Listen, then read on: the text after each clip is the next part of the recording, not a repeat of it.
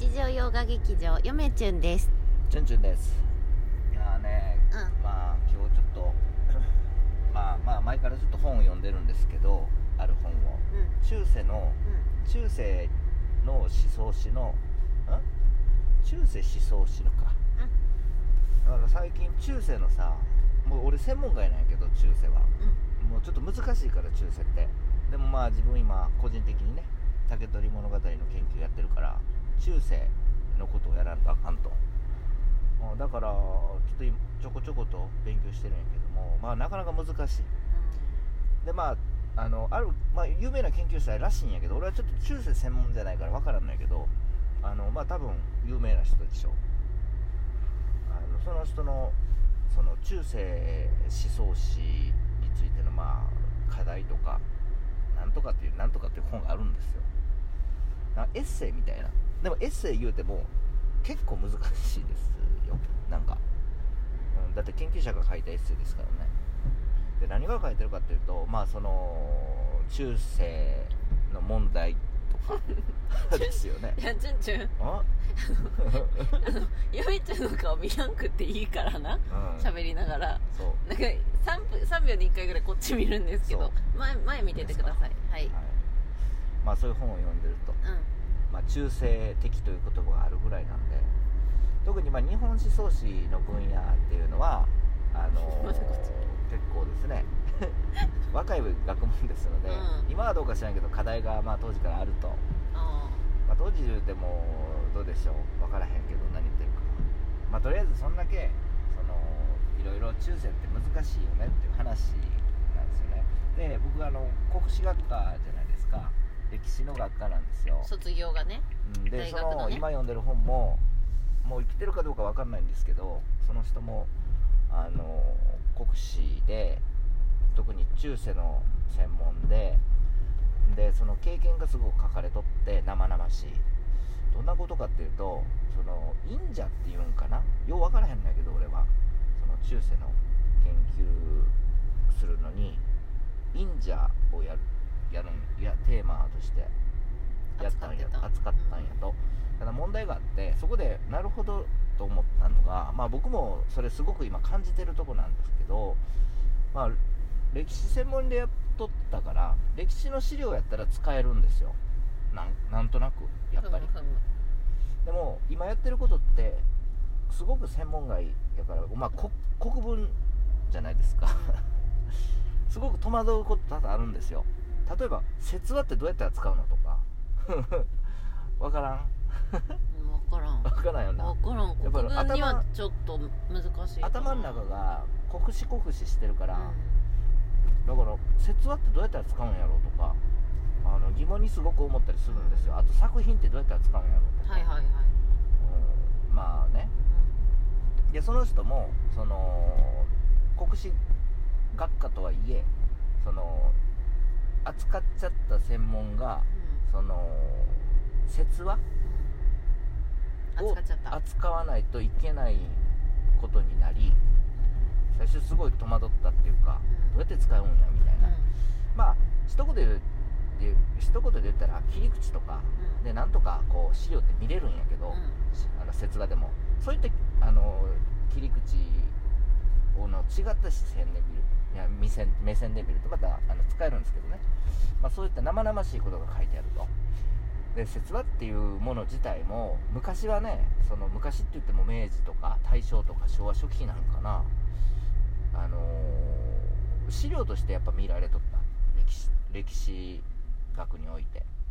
ただやっぱりそういういろんな学問がこう出てくる中説話っていうのもやっぱり資料としてその使えなくなったっていうか歴史学科では。あのある意味ね。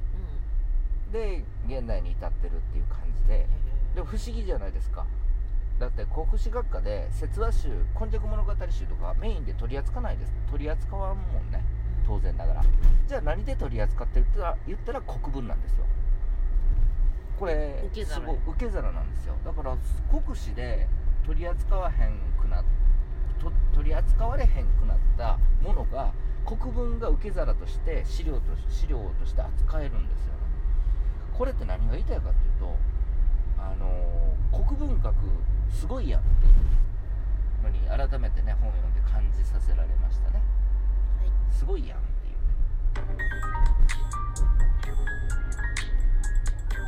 ねやすですやすさんいつもありがとうございます。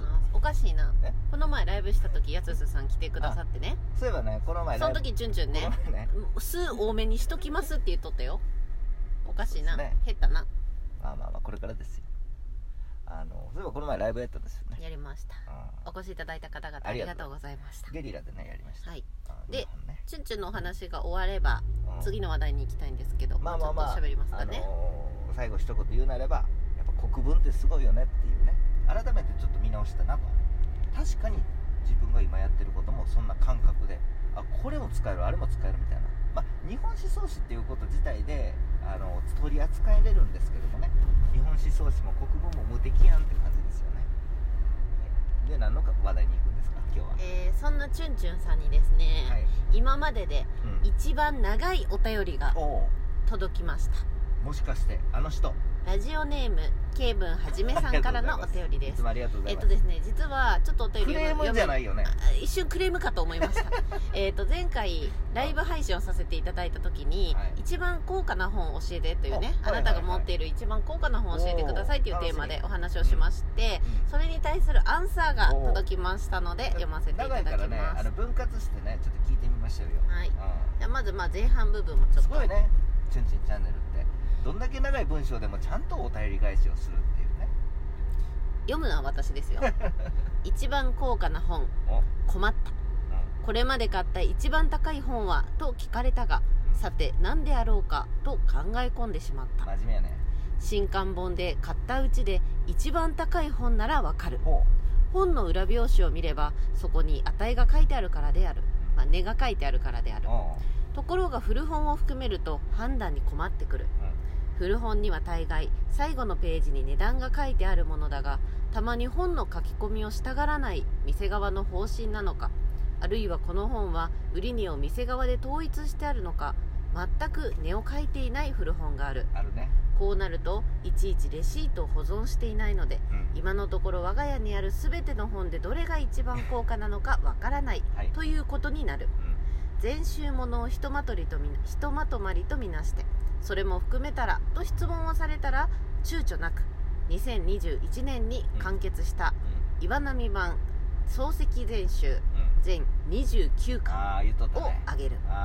これは簡単である。う一冊の本で新刊としてということになれば松村光一あごめんなさい。雪和さんだったらごめんなさいね、まえー、と松村光一16世紀イングランド農村の資本主義発達構造、えー、私文学出版2011年である。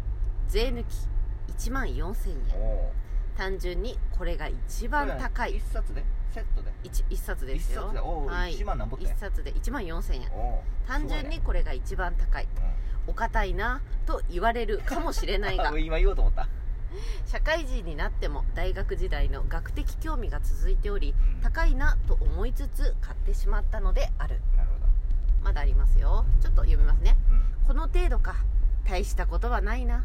と思われるであろうがうん。私は根がドケチで 本は大半が古本屋で安売りしているものばかり選んで買ってきた。うん。専門書も定価で買った、えーごめんなさいね、えー専門書も定価で買ったことはほとんどない。プレミアがつく本はまず買ったことがない。うんうん。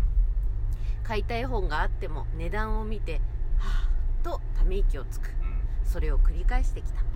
私にとってはまず生活ありきでありそれが成り立たなければ本も何もあったものではない。そんな生活をずっと営んできたのである。ちょっとここまでにしておきましょうかね。まだこう面白いね。後半がねもっと面白いのでちょっと一旦この辺りにしておきまあしょのチュンチュンチャンネルをあのーケイブンケイブン先生の、うん。あのーブログにしないでくれない ブログにしないでくれない？でもね相当面白いね。うなんかこの文章相当面白い。今回ねちょっとねうん。文体書いてきてるんですよ、うん。なんかブログ風にしやがって。